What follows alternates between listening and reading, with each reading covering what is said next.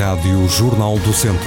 Polémica da semana. Um rapaz que anda a pedir que lhe paguem uns cafezitos. Ora vejam lá.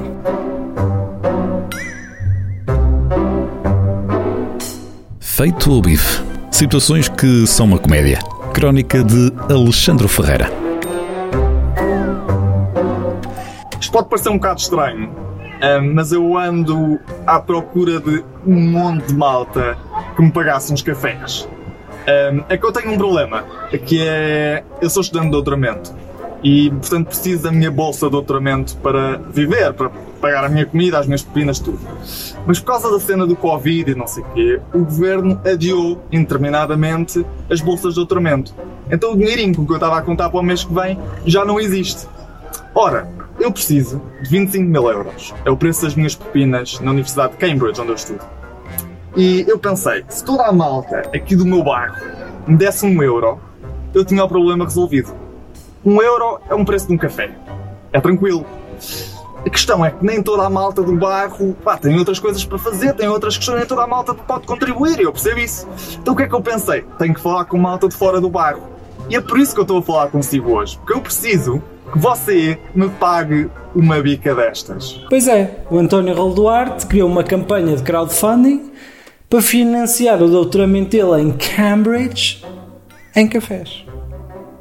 Um euro. Ora, até aqui tudo bem. Pede 25 mil euros, que alegadamente é o preço das propinas, e afirma que o governo atrasou indefinidamente as bolsas universitárias. Sim, senhor, tudo bem. Até aqui, a não ser que isto tudo seja uma grande mentira. E de repente estamos a contribuir com 25 mil euros, não sabemos para quê. O Jornal Público desmentiu a situação das bolsas estarem atrasadas indefinidamente e a internet desmentiu que existiam propinas de 25 mil euros em Cambridge. Tudo mal. Consegui, o António conseguiu fazer tudo mal. Tudo mal. Aliás, isto até já é uma característica do António, que consegue dizer coisas que, pá, até nem são completamente erradas, mas diz as coisas sempre com aquele ar de quem merece um morro nas trombas. As grandes universidades, nenhuma delas é portuguesa. As universidades portuguesas são trágicas. As escolas portuguesas têm algumas escolas boas, mas são poucas. A educação em Portugal não é, não é de nível, não é, quer dizer, vamos comparar com o mundo. Nós temos uma posição privilegiada. Eu tenho muitos amigos africanos que vieram para a Inglaterra estudar, porque de facto, na, na, nas zonas onde eles habitavam em África, não há de facto educação mínima. Nós temos educação mínima. É uma, isso, uma né? diferença abismal. As, as universidades portuguesas são uma anedota a comparar com as universidades inglesas. Uma anedota, meu caro. Não estou a generalizar, é verdade. Não concordo. Há- é, Está estou a generalizar. Estou a generalizar. Há alguns professores bons, sem dúvida. Há alguns institutos bons, sem dúvida. Mas são, mas são casos específicos. Na sua generalidade, esse não é o caso. Na sua generalidade, a educação portuguesa tem muito. Então, este senhor. Tem está- Está totalmente errado?